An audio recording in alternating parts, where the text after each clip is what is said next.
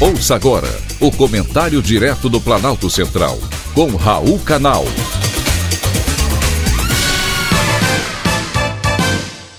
Queridos ouvintes e atentos escutantes, assunto de hoje: Jornada das Águas. Começou a Jornada das Águas. É um roteiro de 10 dias que será feito pelo ministro do Desenvolvimento Regional, Rogério Marinho, em 10 diferentes viagens pela região Nordeste.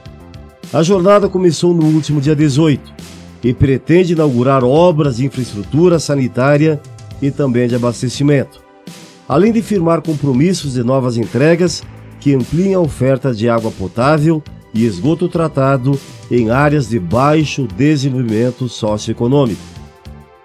A Jornada das Águas tem como objetivo conscientizar populações locais sobre a importância do desenvolvimento econômico sustentável, além da manutenção, preservação e recuperação de nascentes de água.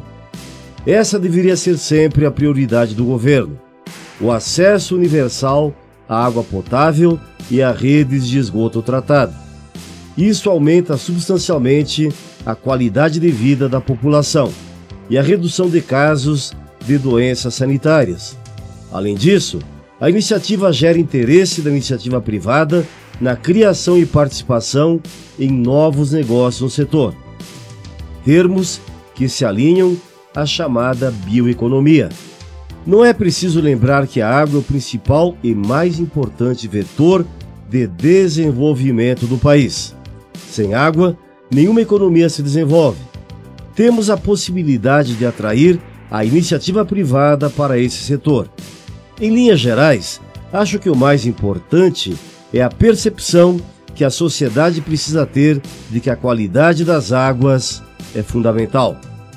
Antes de embarcar para a Jornada das Águas, o ministro Rogério Marinho lembrou que o novo marco legal do saneamento, que prevê a universalização dos serviços de água e de esgoto até 2033, é o mecanismo que possibilitará aceleração do processo de infraestrutura sanitária por meio da modernização de regulamentos para o setor e maior abertura para investimentos privados. É preciso que o governo esteja atento aos períodos de crise hídrica que afetam o Brasil todos os anos. E este 2021 não está sendo diferente.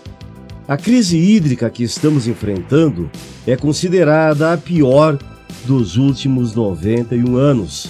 Atualmente, 60% da energia consumida no país é gerada por usinas hidrelétricas. Está na hora de considerar outras fontes e formas de geração de energia. O Brasil não pode ficar todos os anos na mão de São Pedro para fazer chover e encher os reservatórios de água. Mas qualquer outra iniciativa é sempre válida. Entre as principais obras que serão inauguradas e entregues durante a Jornada das Águas está o ramal do Agreste, uma tubulação de 70,8 quilômetros de extensão e capacidade de vazão de 8 mil litros de água por segundo, que virá abastecer cerca de 2 milhões de pessoas em 68 municípios do estado de Pernambuco.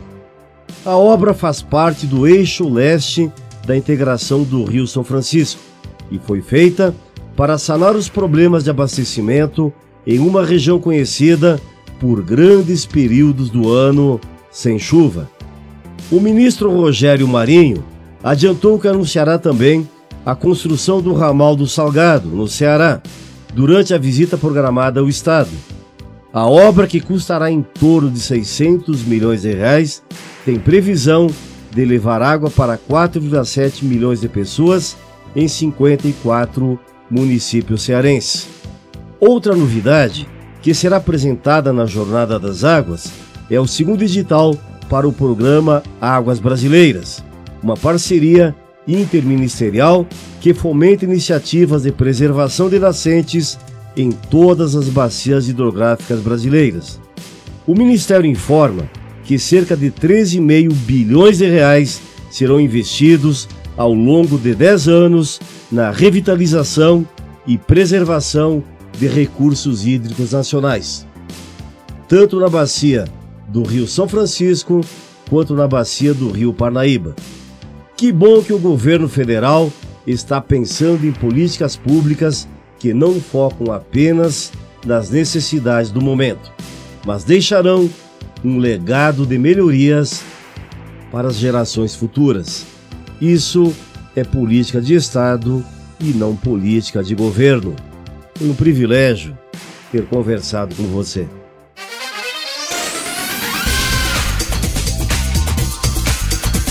Acabamos de apresentar o Comentário Direto do Planalto Central, com Raul Canal.